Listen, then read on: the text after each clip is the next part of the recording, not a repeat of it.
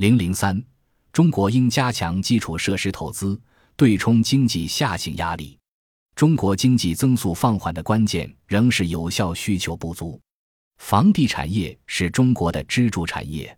二零一五年，房地产投资在 GDP 中的比例高达百分之十四点二，加上与房地产相关的产业，房地产投资增速下降，对经济增长速度的下行压力之大是可想而知的。中国目前面临的问题不仅仅是潜在经济增长速度在下降。而且现实的经济增长速度低于潜在的经济增长速度，且有进一步下滑的风险。鉴于此，有中方专家指出，中国有必要进一步强调宏观经济管理的重要性。现实经济增速低于潜在经济增速本身就是对资源的巨大浪费。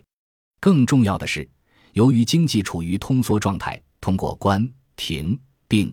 赚取产能不一定能够稳定物价、稳定产出。相反，在产能过剩、一通货收缩和债务通货收缩两种恶性循环的作用下，经济增长可能持续下降。为了减少过剩产能，在坚持结构改革的同时，中国政府绝对有必要通过支持基础设施投资，抵消房地产投资增速下跌对经济增长的抑制作用。基础设施投资资金应该主要来自中央政府财政开支，企业部门去杠杆对经济产生的下行压力，应该由政府部门加杠杆予以抵消。在产能过剩、通货收缩的条件下，降低企业债务占 GDP 比例的根本出路在于提高经济增速。就目前的形势来看。提高经济增速最有效且同结构改革并行不悖的办法是进一步提高基础设施投资。同时，如果中国认真执行结构改革，无论宏观经济形势如何，在市场竞争压力下，将使企业最终会走向破产。如果某些企业由于宏观形势改善，企业利润上升，那么这些企业就不是僵尸企业。PRE 专家赞同这种观点。对于美国来说，现在是为基础设施投资进行债务融资的最好时期，因为我们正面临极低的长期利率。虽然在短期内可能有盈有亏，但从长期来看，这种投资是盈利的。而且我们还可以向世界其他国家投资，这也正是中国牵头成立亚投行的意义所在。亚投行可以去各个国家的私营部门融资，而且又有政府的支持。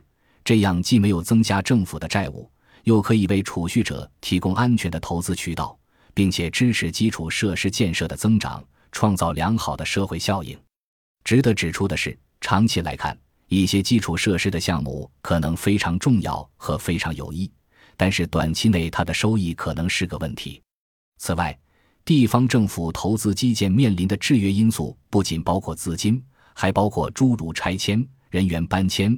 土地征集等问题，甚至还可能涉及到其他重要的改革。面对如此复杂的局面，地方政府的推动力值得怀疑。最后，如果将社保、养老、医疗方面的隐性负债考虑进去，中央政府的实际债务率可能较高，地方政府的实际债务率可能也比现在公布的要高得多。从长期看，增加基础设施投资确实很有意义。但是，其他领域的投资对推动中国实现均衡、可持续化的经济发展也非常重要。中国在教育、医疗、社会保障等方面还存在很多问题，这正是政府应该加大投资的重要领域。